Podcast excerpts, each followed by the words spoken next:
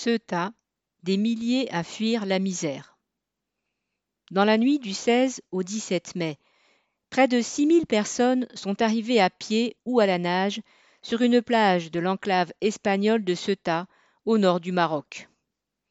Partis de la côte marocaine de Fnidek, de jeunes hommes, des femmes et des enfants ont contourné les jetés les séparant de cette petite terre de l'Union européenne, entre parenthèses UE. L'afflux de réfugiés a largement dépassé les précédents passages, se chiffrant à moins de 500 au total depuis le début 2021. Le hangar dressé sur la plage pour les abriter, depuis que l'enclave constitue la seule frontière terrestre entre l'Afrique et l'UE, ne prévoit que 200 places. Débordées, les autorités espagnoles avaient déjà renvoyé au Maroc, dès le 18 mai au matin, près de la moitié des migrants.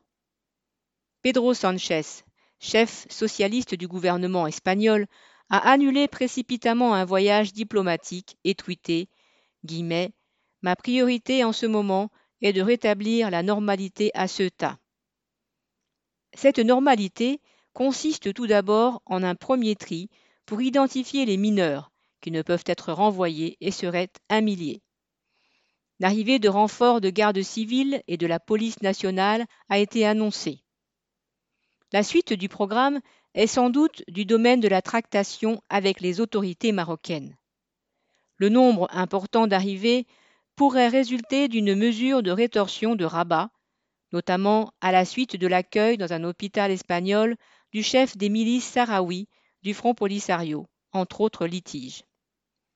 En cas de retour forcé, prévu dans les accords hispano-marocains, sur les migrants arrivant à la nage, ceux-ci peuvent s'attendre aux exactions des policiers marocains, à la prison, à l'exil punitif à bonne distance des villes, et de toute façon à retrouver la misère qui les a poussés à partir.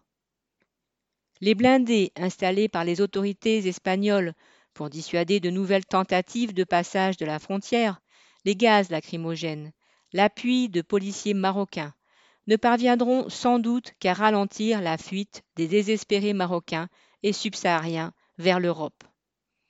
Dans la nuit, des groupes de jeunes ont encore marché vers Ceuta, certains s'accrochant à l'arrière de camions depuis la petite ville d'Assila, à une centaine de kilomètres au sud.